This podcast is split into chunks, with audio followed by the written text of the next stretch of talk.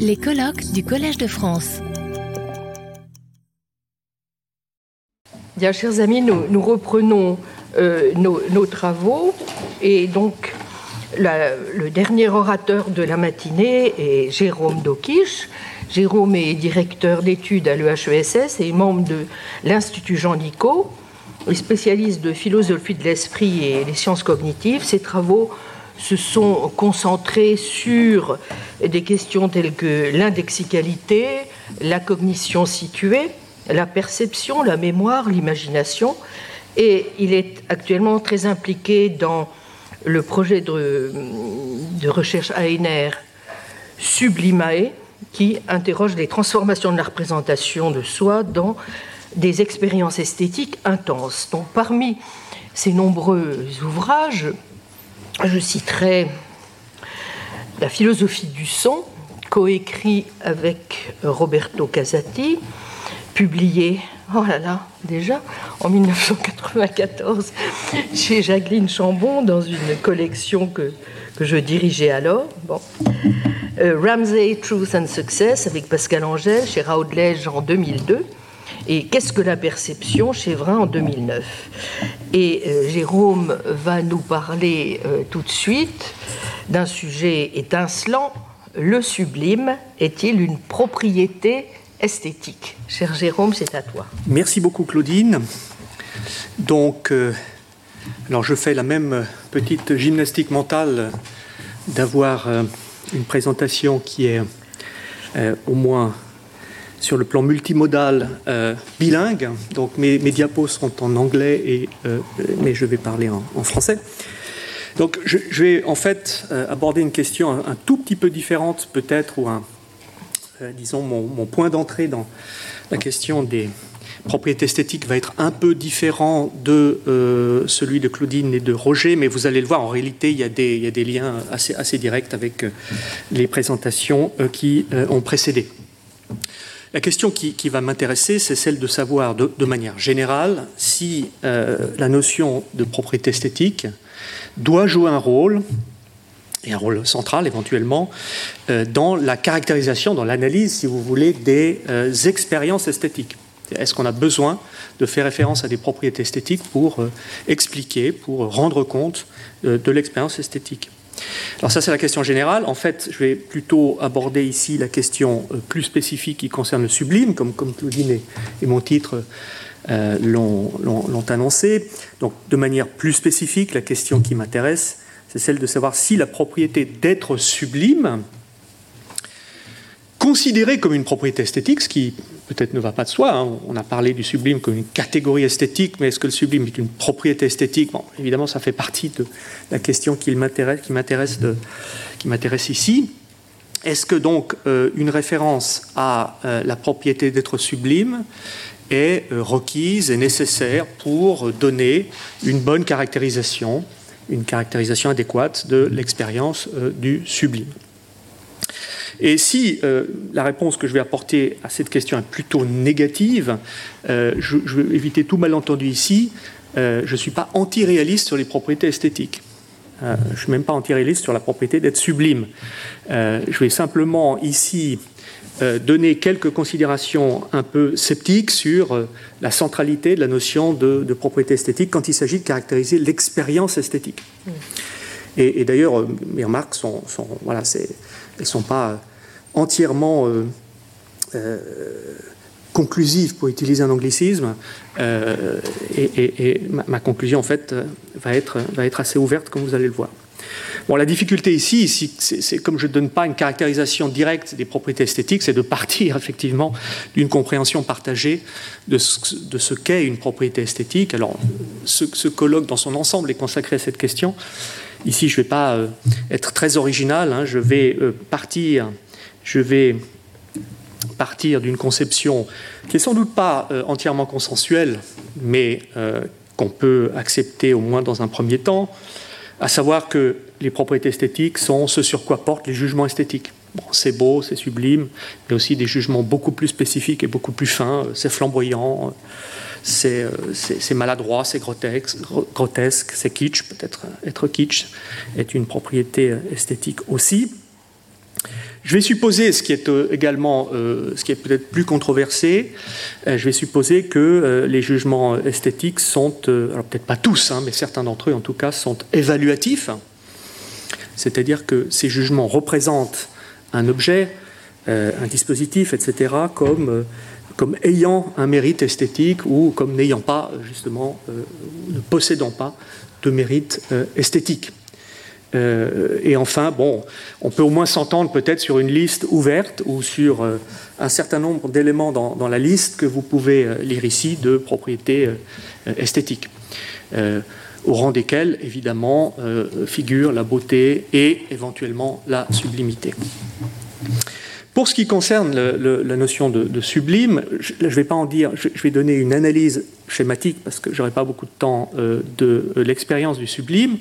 Pour ce qui concerne la catégorie du sublime, bon, je, suppose que beaucoup d'entre vous euh, êtes familiers avec cette, distinction entre le beau et le sublime. Hein. La notion de sublime a émergé, enfin, a des racines anciennes, mais a émergé au XVIIIe siècle par contraste avec la notion de, beauté. Alors juste pour rappeler un tout petit peu de quoi il s'agit, j'ai deux citations. Je n'ai pas beaucoup de citations dans cet exposé.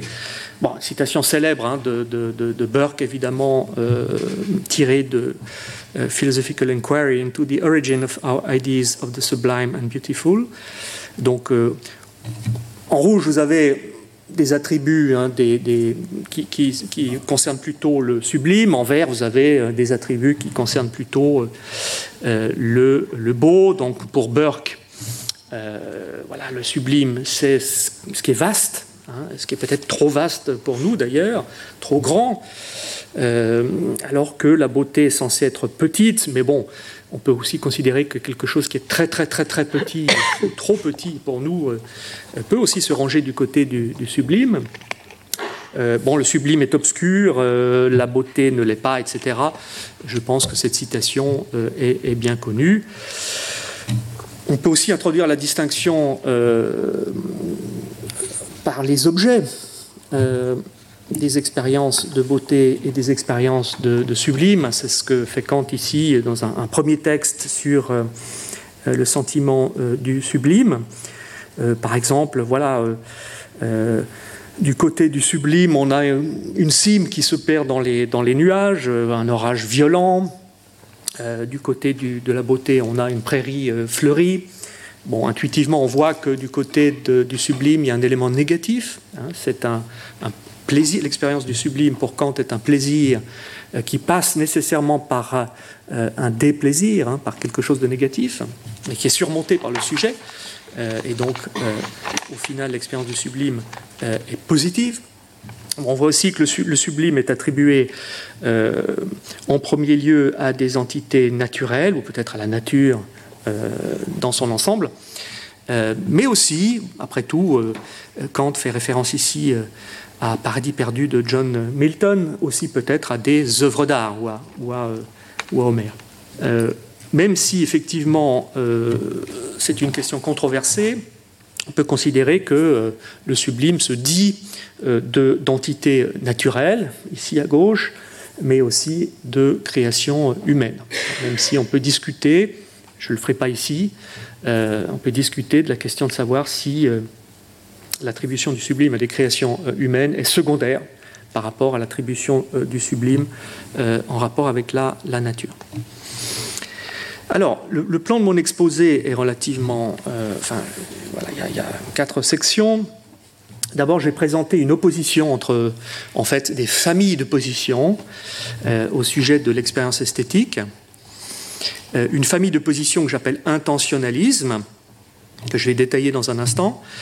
Euh, qui considère que les propriétés esthétiques jouent un rôle central. Hein. donc il va répondre plutôt positivement aux questions que j'ai posées au, début. Oui, les propriétés esthétiques jouent un rôle central dans la caractérisation, dans, euh, dans, la bonne description des, expériences esthétiques.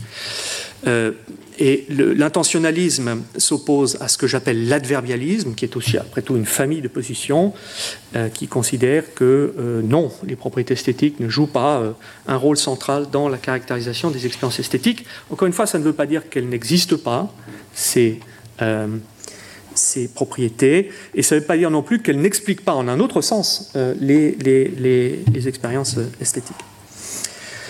Ensuite, il y a une section sur l'anatomie du, sublime, plus précisément de l'expérience du, sublime. Euh, ça s'est tiré effectivement d'un article que j'ai copublié avec Margherita Arcangeli euh, en 2020, euh, mais là je l'ai réactualisé pour le, pour, le, pour le colloque. Troisième section, donc je vais essayer de donner quelques considérations contre l'intentionnalisme au, au, sujet du sublime, c'est un raccourci, hein, l'intentionnalisme au sujet de l'expérience du sublime. Et enfin, je conclurai avec quelques remarques sur l'opposition entre le sublime et, le beau.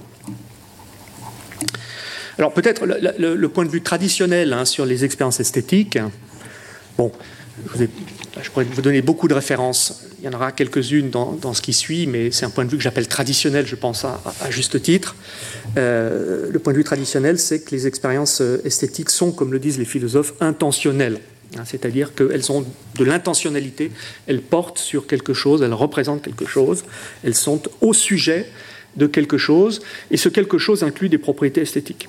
Donc une expérience esthétique, c'est une expérience qui porte sur des propriétés esthétiques.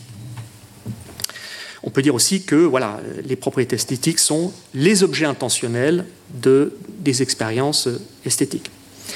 Par exemple, quand je suis euh, frappé par la beauté d'un tableau, j'ai une certaine expérience, hein, ce n'est pas seulement un jugement détaché, c'est une expérience engagée, et cette expérience, elle représente ou elle présente, comme vous voulez, le tableau comme beau, hein, comme étant beau comme étant harmonieux, élégant, etc. etc.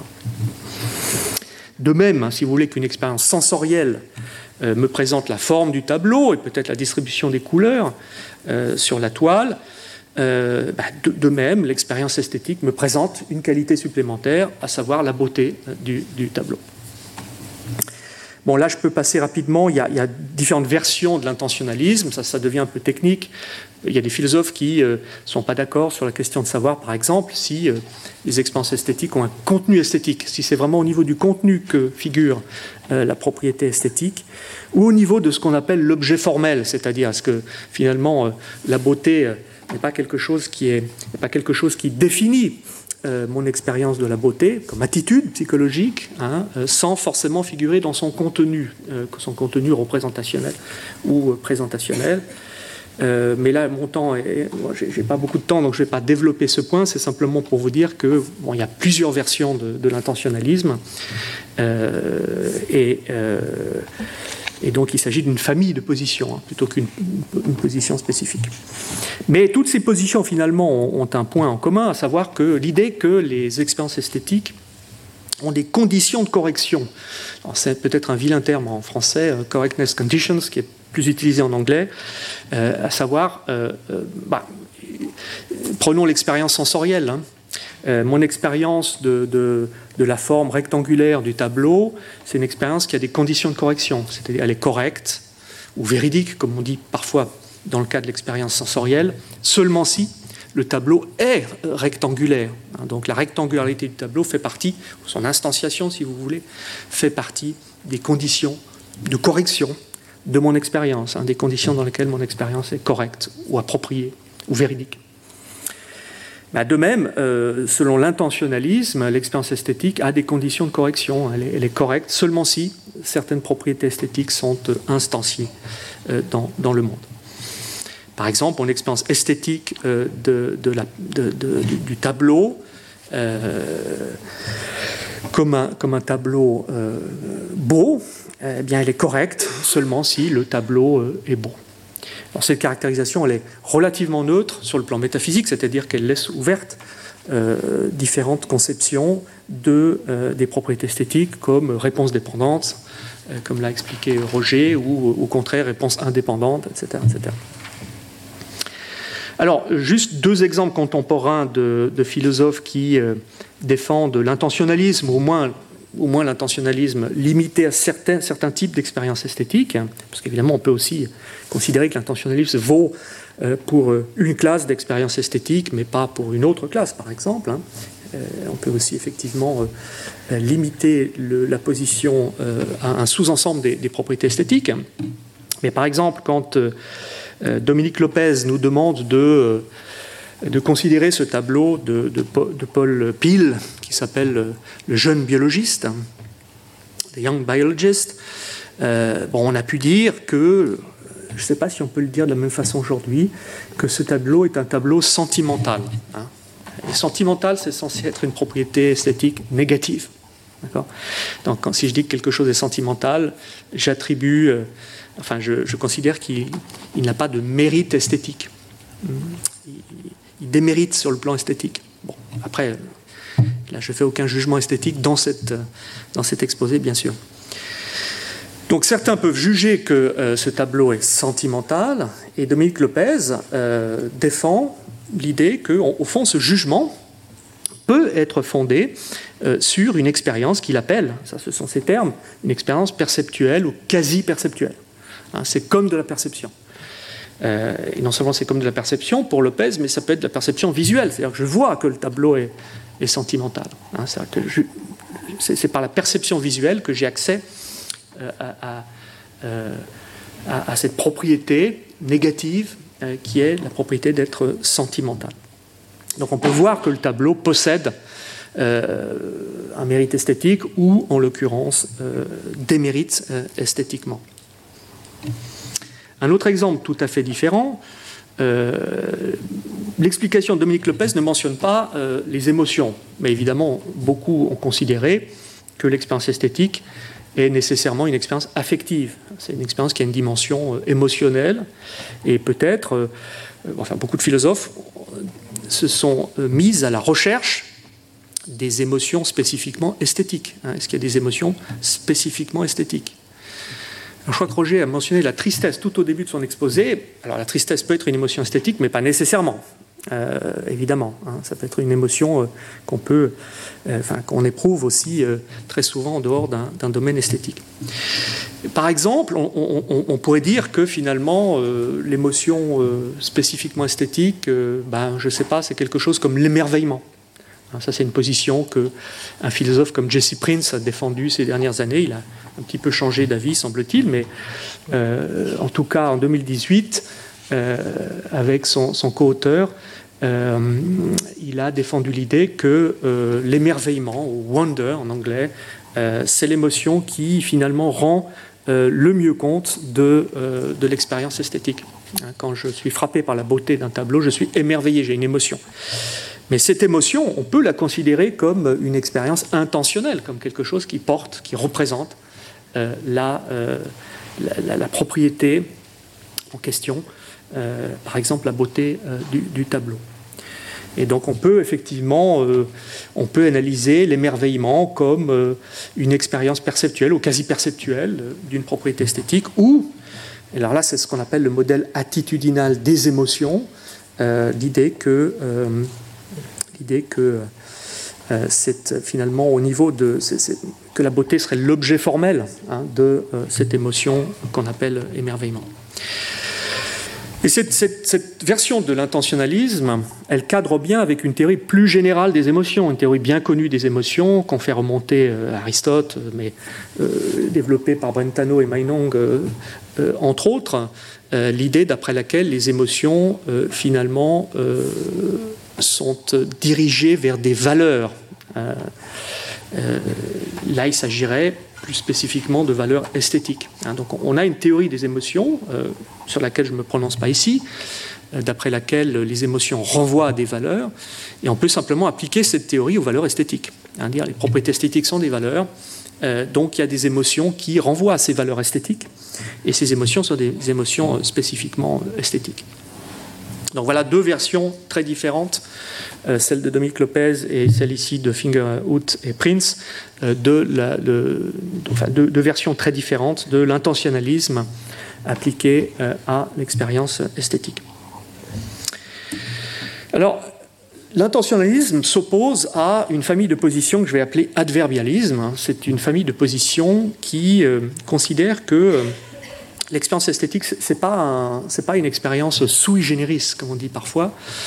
Euh, ce n'est pas une attitude primitive, mais au fond, c'est un composite. Hein, c'est plutôt dans la manière dont on euh, recrute, dont, on sollicite d'autres ressources cognitives. Euh, on le fait d'une certaine manière qui euh, qu'on appelle esthétique. Donc, c'est la, manière de mobiliser des, attitudes, des ressources ou des compétences cognitives, par exemple, de l'ordre de la perception, de l'ordre du jugement, de l'ordre de l'émotion, etc. Et cette façon, finalement, d'articuler euh, un certain nombre d'attitudes qui ne sont pas en elles-mêmes esthétiques, pas nécessairement, hein, qui sont également sollicitées dans d'autres domaines non esthétiques, euh, ben, c'est comme ça qu'on va expliquer euh, ce que par exemple Jean-Marie Schaeffer appelle la relation esthétique. Hein, cette façon effectivement de appréhender le monde sur le mode esthétique.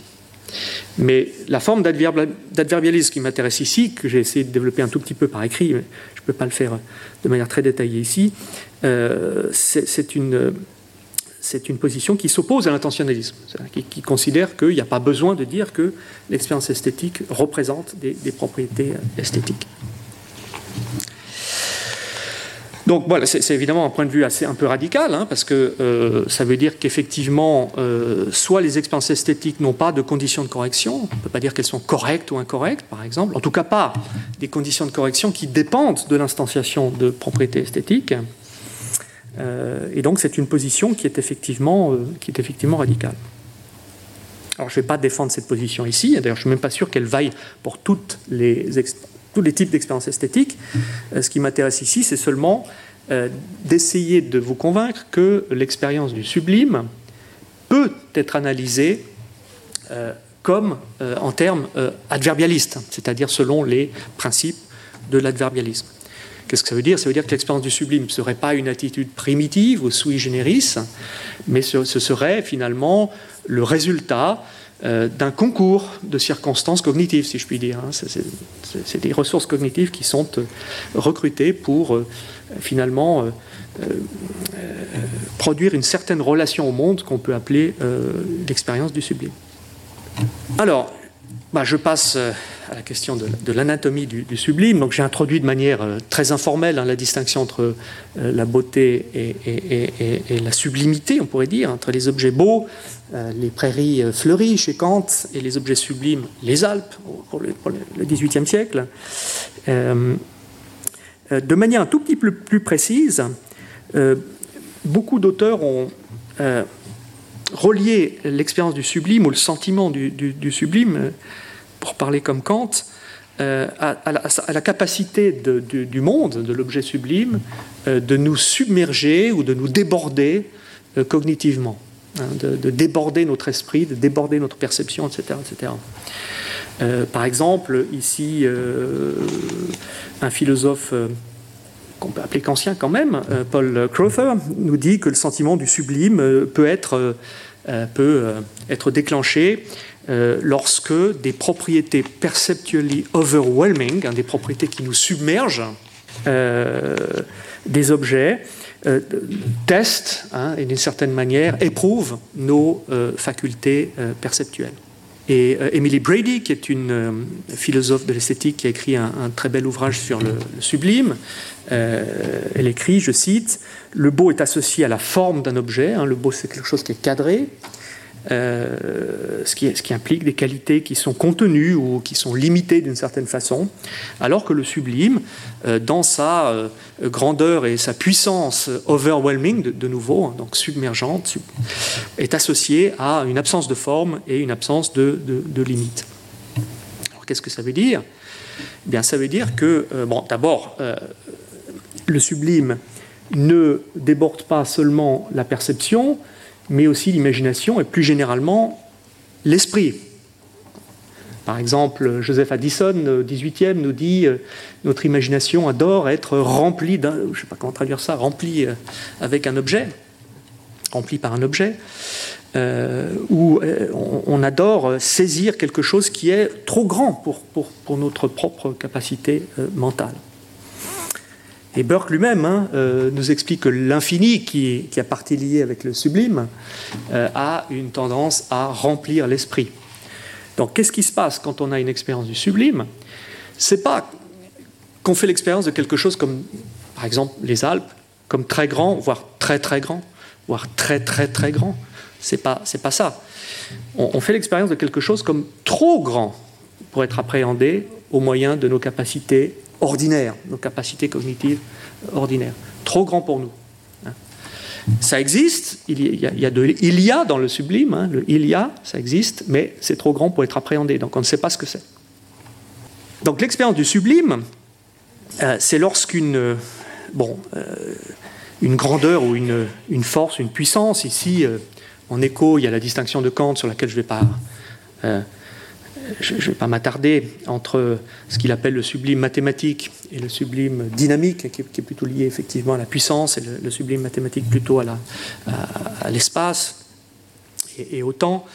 mais quand une grandeur ou une puissance nous déborde, je dirais que nous avons nous faisons une expérience limite. Hein, nous éprouvons les limites de notre propre, euh, de nos capacités, de nos meilleures capacités cognitives, enfin celles qu'on pense être nos meilleures capacités cognitives pour euh, interagir euh, avec le monde.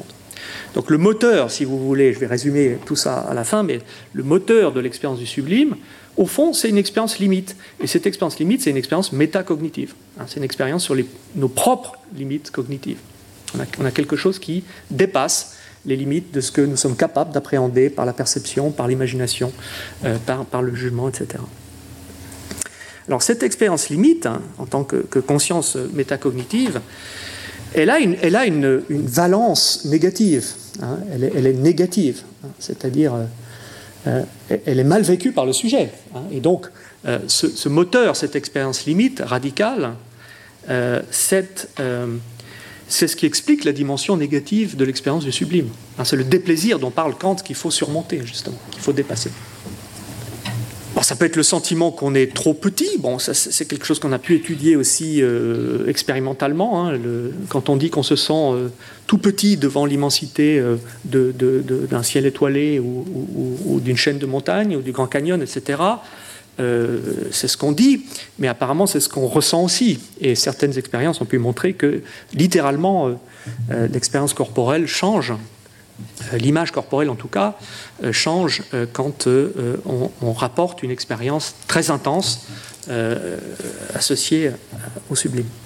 Ces expériences limites radicales, elles impliquent en plus, euh, ce que euh, Tom Cochrane appelle un sentiment de négation de soi, hein, c'est-à-dire qu'il euh, nous semble que, eh bien, on, ne, trouve aucune ressource, si vous voulez, cognitive qui nous permettrait de comprendre, d'appréhender ce que, pourtant, ce dont pourtant nous faisons l'expérience. donc, ça veut dire qu'on se sent Qu'est-ce que ça veut dire? Ça veut dire que l'expérience du sublime, c'est avant tout un sentiment de vulnérabilité cognitive et, pas, directement physique. Burke a beaucoup insisté sur le, sentiment de vulnérabilité physique pour l'expérience du sublime. Hein. c'est la douleur. Hein. c'est quand il y a un son très très fort qui nous fait mal au tympan. Euh, voilà, on ressent cette douleur-là, et ça, c'est la partie négative de l'expérience du sublime pour, pour, euh, Burke. Donc, il a insisté sur cette vulnérabilité physique. Euh, je, suis euh, en face d'un orage violent, euh, bah, j'ai peur. Hein. Le sublime est lié à la crainte, voire à la terreur pour, pour Burke. Alors, il ne s'agit pas de nier que l'expérience du sublime peut être associée à, une forme de peur, même si Kant a des choses intéressantes à dire là-dessus.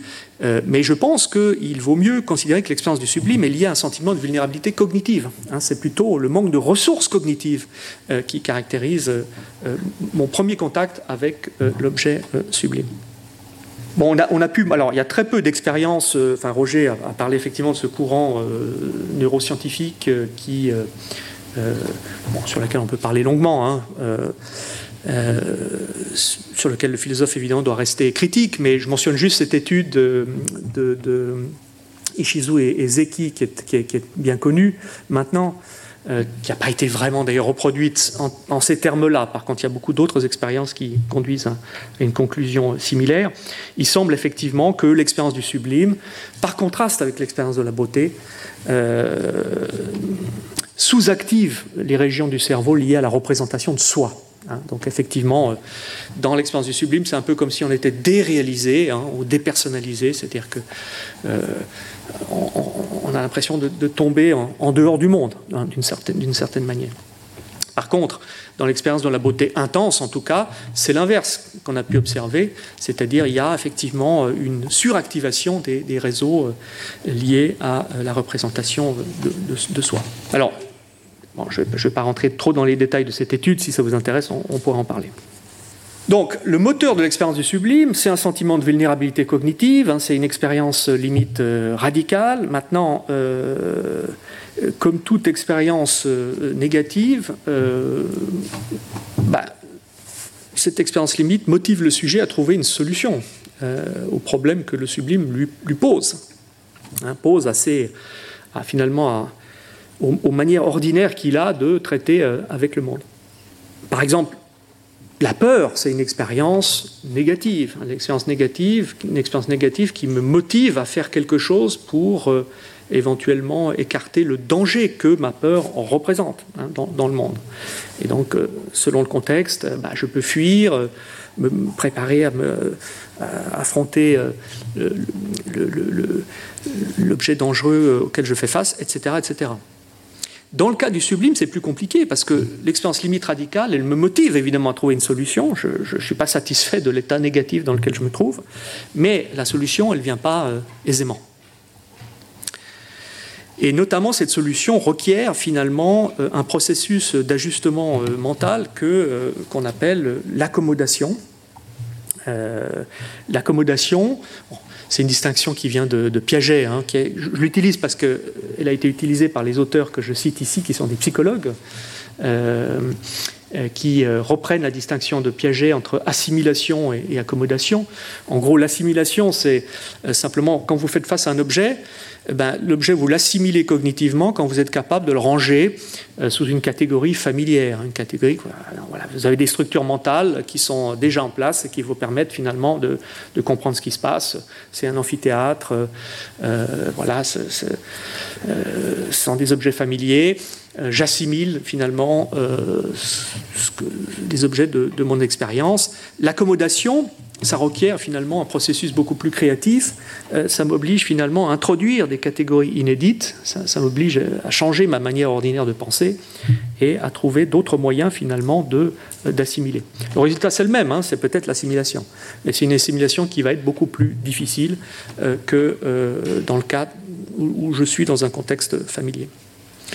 Alors Keltner et Haidt, cette étude dont je, parle ici, c'est une étude qui ne porte pas directement sur le sublime ou l'expérience du sublime, c'est une étude qui porte sur, euh, vous voyez ici le, O, A-W-E en anglais, qui se traduit par un mélange de crainte et d'admiration. Donc c'est une étude sur cette émotion, cette construction émotionnelle. Mais vous voyez, ce qui est intéressant, c'est ce que j'ai souligné en rouge ici, c'est qu'une partie des objets qui euh, euh, déclenchent cette émotion que les anglo-saxons appellent O, sont aussi ce que les philosophes appellent des objets euh, sublimes. Hein. par exemple, euh, une tornade, une cathédrale, euh, certaines formes de musique, etc. etc. Et même des objets intellectuels, hein, peut-être la théorie de la relativité peut provoquer aussi le sentiment du sublime, et ainsi de suite. Et dans leur théorie, vous voyez qu'il y a deux éléments ici. Hein, c'est les deux premières colonnes euh, qui sont ce qu'ils appellent des traits centraux du haut, mais qui sont aussi des traits centraux de l'expérience du sublime. Euh, c'est vastness, c'est simplement la, vastitude, c'est-à-dire le fait qu'on a un stimulus. Euh, alors pour moi, c'est pas pas tout à fait la vastitude, hein, c'est plutôt c'est plutôt l'incertitude subjective. Hein, c'est, combien vaste est cet objet Il est trop vaste pour moi mais trop vaste ou trop petit d'ailleurs. C'est pas évident, c'est pas forcément une question de, de, vastitude ici. Et surtout, ce qu'ils appellent accom ici, point, c'est ce qu'on appelle le need for accommodation, c'est-à-dire le besoin d'accommoder, le besoin de trouver des ressources euh, inédites ou extraordinaires euh, pour euh, traiter de l'objet. Alors, qu'est-ce qui distingue O de l'expérience du sublime? Bah, Si l'expérience du sublime, c'est une expérience esthétique, il faut que cette accommodation-là hein, soit, esthétique. Hein. C'est-à-dire qu'il faut euh, qu'il y ait un moyen euh, esthétique euh, d'accommoder cette expérience radicale que j'ai quand je fais face à un objet sublime, hein, quand j'ai une expérience de, sublime. Alors, c'est là où dans la théorie, il y a une variable, parce qu'évidemment, et même dans l'article que j'ai écrit avec Margarita Arcangeli, on a laissé un peu ouverte hein, cette question de, la nature de l'accommodation esthétique, si, peut-être qu'il n'y en a pas d'ailleurs d'accommodation spécifiquement esthétique. Euh, je vais donner un exemple d'accommodation tout à l'heure. Je ne suis pas sûr qu'en fait il s'agisse d'un exemple d'accommodation esthétique, mais on pourra en discuter. Euh, mais en tout cas, s'il y a, un, type spécifique d'accommodation, euh, bon, déjà, il doit effectivement, c'est une forme d'accommodation qui doit restaurer la place du sujet en face de l'objet. Le sublime n'est plus un objet. Hein c'est quelque chose qui existe, qui, est là, mais euh, je ne peux pas l'assimiler, hein, donc je dois trouver d'autres moyens, d'appréhender cet objet. Et l'accommodation, c'est aussi quelque chose qui va avoir pour résultat que euh, le sublime redevient un objet. Ah bon, c'est une chaîne de montagne. Ah bon, c'est euh, bon, une, c'est un, je sais pas, un orage violent, mais qui va passer, etc., etc et par, la même occasion qui, évidemment, euh, restaure la place du sujet. Quand j'ai dit tout à l'heure que l'expérience limite, qui est le moteur de l'expérience du sublime, peut aussi conduire à la déréalisation, à la dépersonnalisation, c'est-à-dire que je, me dissocie finalement du monde, euh, dans l'accommodation, finalement, je reviens dans le monde. Hein. L'accommodation, c'est une façon de, retrouver euh, cette dualité sujet-objet qui est caractéristique de l'expérience esthétique. Bon, j'espère que ce n'est pas trop rapide et je vous, je vous renvoie peut-être à l'article où on développe un tout petit peu cela. Euh, donc vous voyez que si, euh, si nous avons raison, euh, l'expérience du sublime est une expérience composite. Hein, d'abord, il y a un, défaut d'assimilation. Je n'ai pas les catégories pour comprendre ici. C'est trop grand pour moi, trop petit, trop puissant, etc. Je n'ai pas, les, pas les catégories pour appréhender ce dont je, je fais pourtant l'expérience. Ça, je m'en rends compte. Donc il y a une forme de conscience métacognitive. Hein, donc, l'expérience du sublime, c'est d'abord une expérience au sujet de moi. Hein, c'est moi qui suis impuissant en face de, l'objet. Ce qui conduit à un sentiment de, négation de soi, et ces trois premières composantes, on, peut appeler ça justement l'expérience limite radicale. Et ensuite, il y a la solution. La solution, euh, euh, c'est-à-dire l'accommodation esthétique. juste un mot sur l'accommodation esthétique. Bon, on a dit que avec euh, Addison et d'autres que l'imagination est débordée dans le sublime. Hein. C'est-à-dire que ben, l'infini, je ne peux pas le, percevoir, mais je ne peux pas non plus l'imaginer, euh, dans un premier temps en tout cas. Mais peut-être que pendant la phase d'accommodation, euh, finalement, il y, a une sorte de, revanche de, l'imagination qui, finalement, parvient à représenter le sublime comme un objet et, parvient finalement à à faire en sorte que le sujet se, hisse finalement à la hauteur du sublime je vous donne juste un exemple hein, de ce que moi j'appelle accommodation. Euh, est-ce que c'est une accommodation esthétique euh, Je ne sais pas. C'est un exemple qui vient d'un article de Tom Cochrane sur l'expérience du sublime. En gros, Tom Cochrane dit que l'expérience du sublime, c'est une forme d'empathie pour le sublime. J'empathise avec la chaîne de montagne, etc. Mais pour empathiser avec quelque chose qui est trop grand pour moi, ben ça, ça demande beaucoup d'imagination. Ça demande un effort imaginatif très important. Pourquoi? Parce que l'expérience du sublime, dans un premier temps, est une expérience anti-empathique. Hein, c'est-à-dire, euh, c'est quelque chose avec lequel je ne peux pas, euh, je ne peux pas me empathiser. Mais finalement, voilà, euh, Cochrane nous dit qu'on y arrive. Hein, peut-être c'est une solution kantienne aussi hein, au problème du sublime. il nous dit, je, suggère que notre capacité d'admirer des objets sublimes et de valoriser leur grandeur, c'est dû à une transmission psychologique directe de qualité sublime euh, qui euh, ne repose pas sur le, fait de, mériter euh, ces, qualités, enfin de, posséder peut-être ces qualités ou d'interagir physiquement avec l'environnement sublime. C'est simplement que je m'identifie imaginativement avec les propriétés de l'objet sublime. Et c'est une façon de se hisser à la hauteur du sublime. Hein. Mais ça, on ne peut pas le faire tout de suite, il faut le faire seulement à la fin du, du processus. Alors, je, vais essayer d'avancer un tout petit peu. Euh, troisième partie, donc contre l'intentionnalisme sur le sublime. Donc si j'ai raison, vous voyez que l'expérience du sublime, c'est une expérience essentiellement composite. Et euh, il n'est pas clair euh, que, que, que, ces composants, ces constituants, soient eux-mêmes des expériences de l'objet comme étant sublime. Donc on peut expliquer peut-être l'expérience du sublime euh, sans considérer qu'on a euh, finalement une attitude qui représente le sublime en tant que, sublime. Alors évidemment, vous me direz, ce que j'ai appelé accommodation esthétique, c'est peut-être justement ça. C'est peut-être là on va retrouver finalement la dimension esthétique.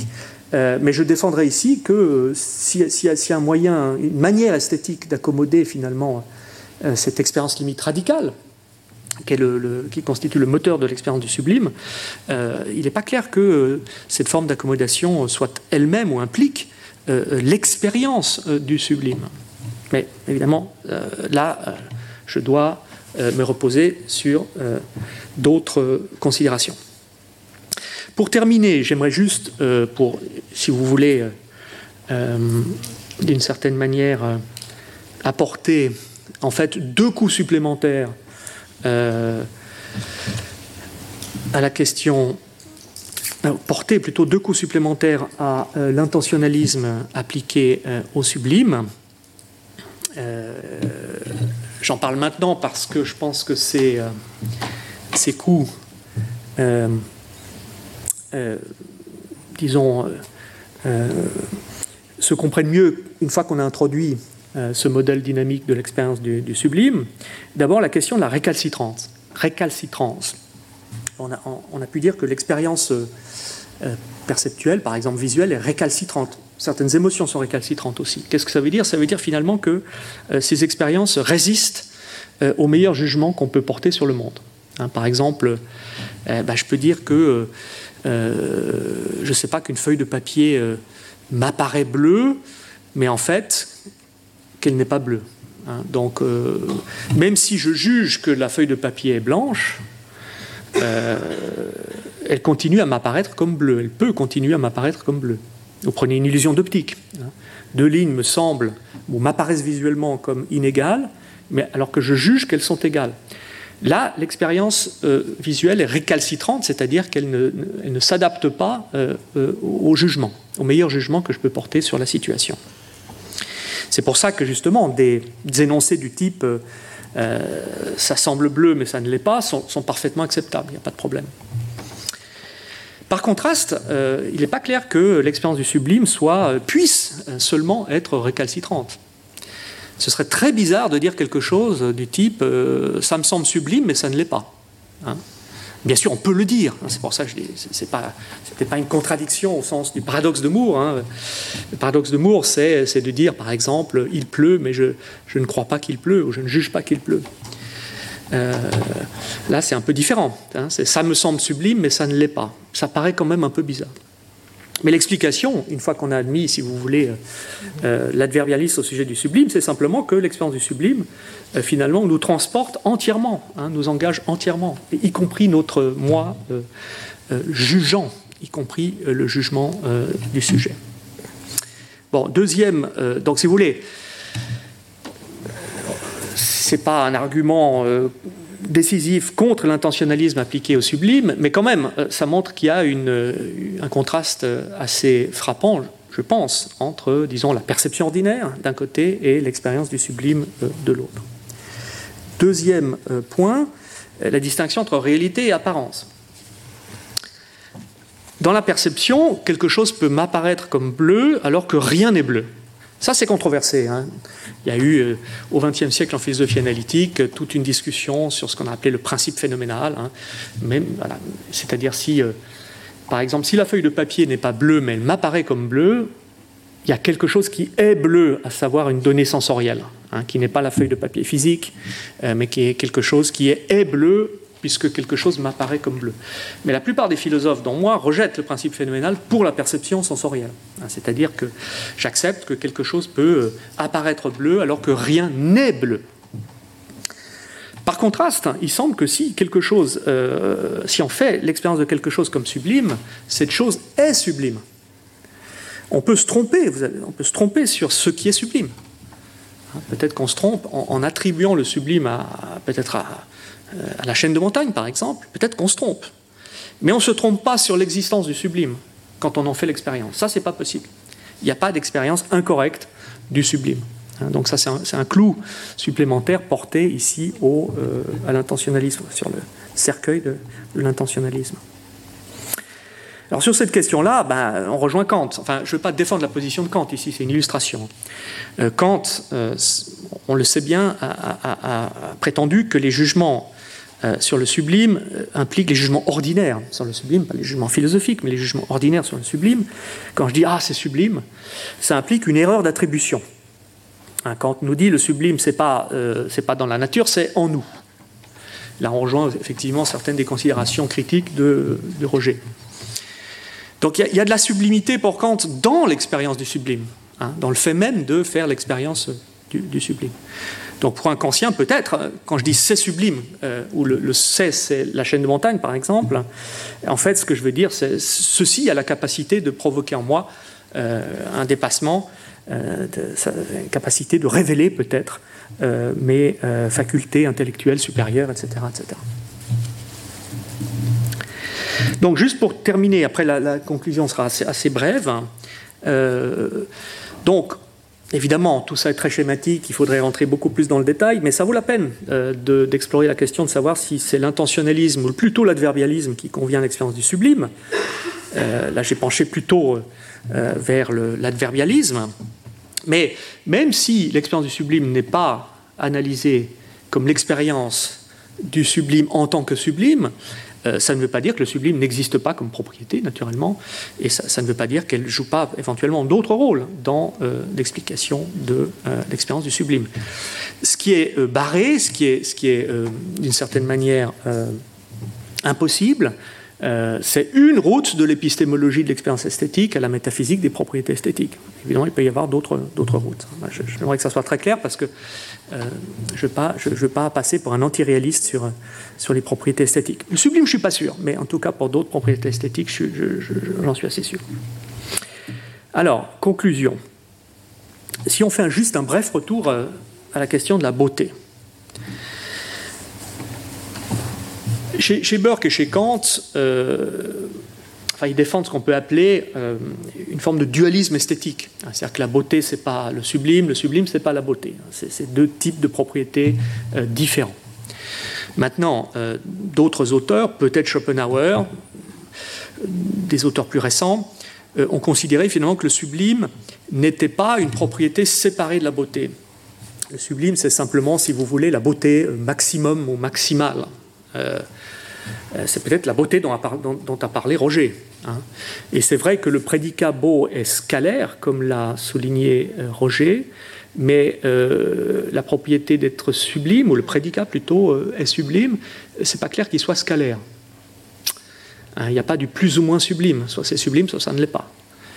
si, si, si, quelque chose est plus sublime qu'autre chose, c'est que l'autre chose n'est pas sublime, etc., etc. Ça se discute, hein mais euh, euh, il faudrait faire un travail de, philosophie expérimentale et de sémantique expérimentale. Mais je pense que. Alors j'ai vu une carte postale sur laquelle euh, c'était marqué. C'est plus que sublime, c'est sublime et demi, je crois. Donc, apparemment, le langage ordinaire, mais François Recanati ne démentira pas, admet beaucoup de choses. Admet beaucoup de choses, mais intuitivement, peut-être quand même, on peut considérer que le prédicat est beau et scalaire d'une manière dont euh, le prédicat est sublime n'est pas, semble-t-il. Bon.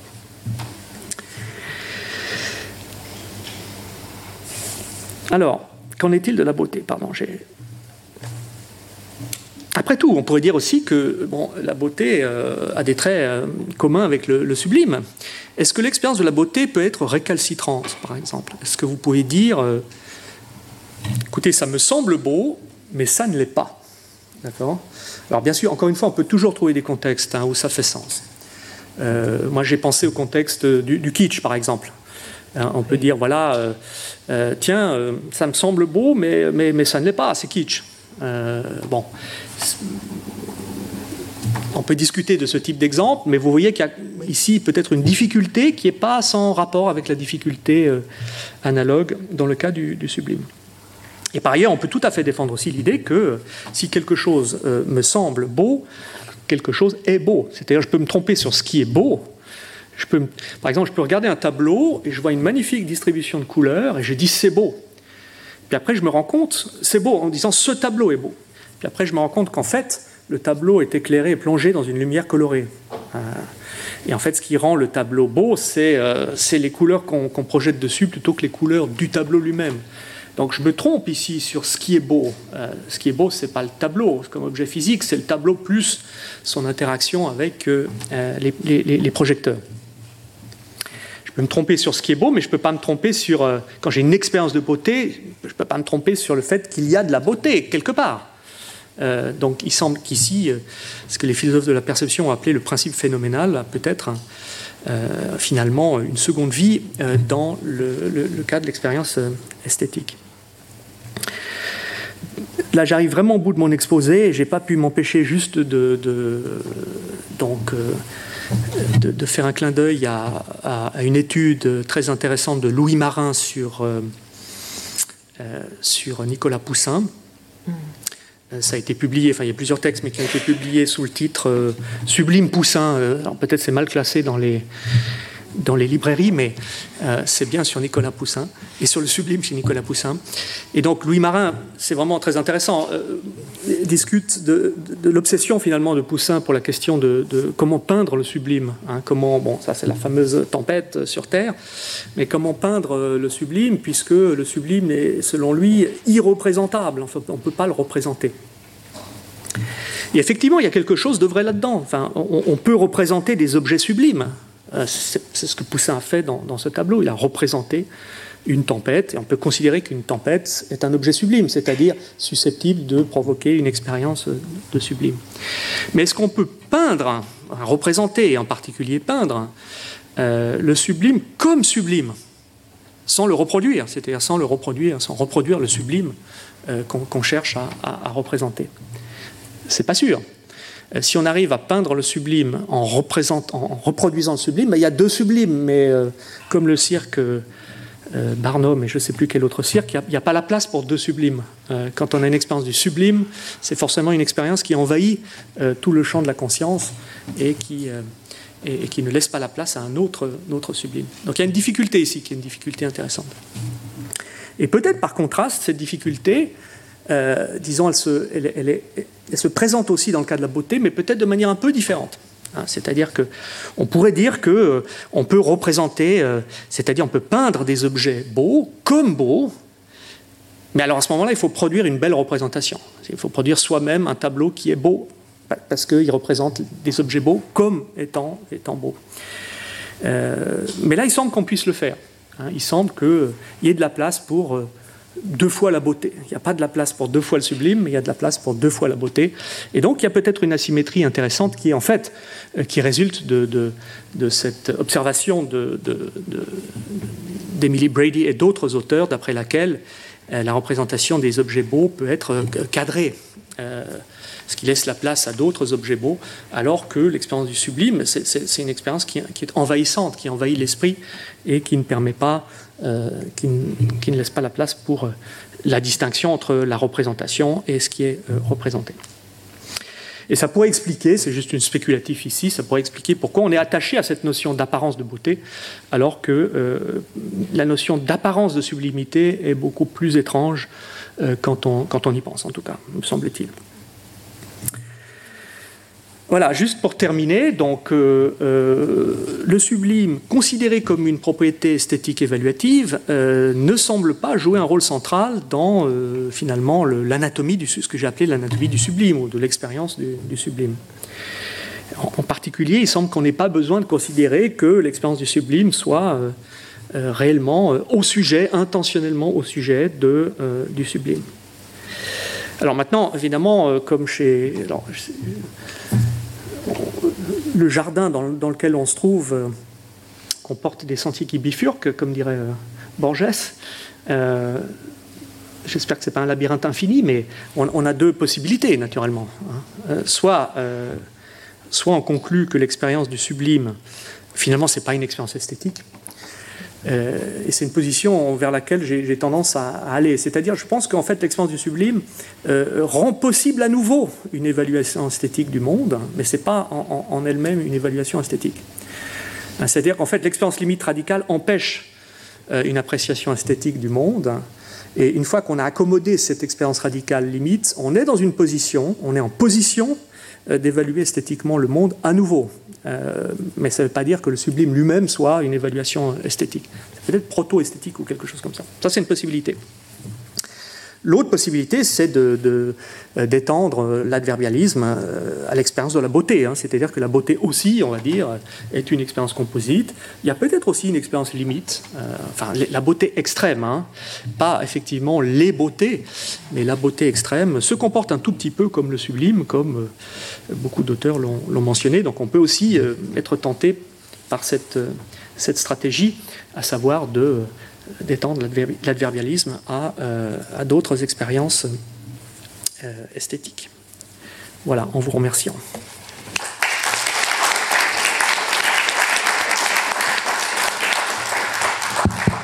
Un grand, un grand merci, Jérôme. Bon, je vais user de mes prérogatives simplement pour te poser une question avant de passer. Euh, oui, je, euh, ta conclusion, je, c'était la question que je voulais te poser parce que, en un sens, peut-être qu'à ce moment-là, si on pousse aussi loin le bouchon de l'adverbialisme à propos du sublime, on finit vraiment par le déconnecter complètement, en effet, de l'expérience esthétique, puisque au fond, tout ce que tu décris dans l'expérience du sublime, ce pourrait être des, des caractéristiques d'une expérience d'addiction, euh, de drogue, euh, n'est-ce pas? Et donc, euh, dans laquelle il n'y a plus l'objet, il n'y a plus l'intention, il n'y a plus de conditions de correction qui comptent, et on voit mal, au fond, comment euh, il y aurait quoi que ce soit d'esthétique. On a l'impression d'ailleurs dans les formules que tu citais tout à l'heure, ou aussi quand les enfants disent, ou même tout le monde dit, ah oh là là, c'est trop beau, c'est trop bien. On a l'impression en effet que ça déborde. Bon, cette espèce d'impression qu'on est submergé par quelque chose, un trop plein, fait que, en définitive, c'est la notion même de sublimité qui même finit par disparaître au fond. Et donc la question que je me pose, si tu veux, c'est celle de savoir si, à force de euh, d'aller tellement de ce côté, euh, euh, il reste encore de l'espace, même pour faire une sorte de parallèle entre le sublime et la beauté. Mhm. Bon. et, et est-ce que ça ne signifierait pas Alors, l'une des options que tu choisis, c'est de dire, après tout, on pourrait peut-être défendre la position adverbiale à l'expérience de la beauté elle-même. Moi, je serais tentée de me dire plutôt, mais est-ce que justement ça ne montre pas d'une certaine façon les limites de l'adverbialisme lorsqu'il est question véritablement d'esthétique? À partir du moment où on n'a plus un minimum de conditions de, correction, à partir du moment où l'objet lui-même n'intervient plus, euh, dans euh, ce qu'est l'expérience, euh, qu'il n'y a plus de direction de l'expérience vers quelque chose, le quelque chose pouvant être d'ailleurs pas seulement un objet, mais bon, tu vois ce que je veux dire. Je me demande au fond si ça n'est pas aussi une manière d'indiquer que c'est l'adverbialisme lui-même qui est peut-être aussi euh, incapable euh, d'apporter une, analyse satisfaisante d'expériences telles que celle de la beauté, voire du sublime. Parce que si on finit par annuler complètement ce que le sublime peut avoir d'esthétique, ou même de, voir en quoi il peut être plus ou moins proche de, la beauté, euh, voilà, je, oui, non, je, j'ai vraiment de, j'ai beaucoup de sympathie pour ce que tu, dis, hein, et donc euh, ma pensée évolue en ce moment euh, sur ces questions. C'est vrai que bon, Roger a fait cette opposition entre une expérience qui est au sujet de soi-même ou une expérience qui est au sujet du monde, mhm. et peut-être qu'elle est deux à la fois hein, dans, l'expérience du sublime. Si, j'ai raison, l'expérience du sublime, c'est d'abord une expérience au sujet de moi, c'est l'expérience de mes propres limites. J'éprouve mes propres limites face au monde. Et ça, comme tu l'as dit, c'est pas c'est pas une expérience esthétique. Euh, ou essentiellement esthétique, mais elle peut faire partie d'une démarche esthétique où euh, le sujet surmonte effectivement cette, cette, première expérience. Dans, une perspective plus dynamique, on, aurait les deux. Voilà, on aurait effectivement une expérience qui porte plutôt sur soi, et à la fin, euh, ben, on retrouve le monde d'une certaine manière, et on attribue effectivement à l'objet des propriétés qui sont peut-être des propriétés esthétiques en effet. Hein. Et donc là, je, je, crois que j'ai été suffisamment peut-être trop modeste, mais c'est vrai que ce que j'ai appelé accommodation esthétique, c'est vraiment une variable pour moi, dans mon esprit pour l'instant. Voilà, c'est pas encore tout à fait clair comment ça va se. Mais maintenant, je, alors peut-être le, seul intérêt ici de, mon exposé, c'est de dire attends, c'est une adresse aux intentionnalistes, c'est-à-dire attention c'est plus compliqué. Oui. Voilà. Attention, euh, peut-être l'int- l'intentionnisme est correct, si je puis dire, euh, mais, euh, mais bon, il faut regarder ça de près. Oui. Euh, il y a des contre-exemples apparents, comme peut-être le sublime, euh, mais peut-être en définitive, même le sublime, on peut le réconcilier avec une forme de. Juste une petite, un petit point sur l'adverbialisme. J'ai- pris ça aussi de certaines remarques de Robert Musil sur euh, l'amour. hein. Oui. Il nous dit par exemple que l'amour, c'est c'est plutôt une manière de finalement de combiner, d'articuler des émotions, euh, euh, des attitudes euh, qui, prises isolément, ne sont pas de l'amour, mais autre chose, hein, pour finalement qu'émerge une forme de euh, gestalt, de second ordre, qui est l'amour. Bon. Euh, c'est ça l'adverbia- l'adverbialisme. hein. L'amour, c'est une façon de considérer autrui. euh, et, et, et c'est pas une attitude primitive, c'est pas une attitude sui generis. Mais effectivement, euh, est-ce que ça veut dire que pour autant que l'amour n'a pas de condition de correction, par exemple, que c'est pas euh, correct d'aimer quelqu'un, incorrect d'aimer quelqu'un, c'est compliqué. Euh, je ne sais pas ce que Musil dirait là-dessus, mais euh, effectivement, euh, si c'est vraiment une théorie adverbialiste de, de, de l'amour comme une sorte de- d'attitude de, second ordre, enfin de, de, de façon de combiner plutôt des attitudes qui ne sont pas euh, en elles-mêmes de l'amour, euh, alors la question des conditions de correction se pose, effectivement. Retrouvez tous les contenus du Collège de France sur www.colège-2-france.fr.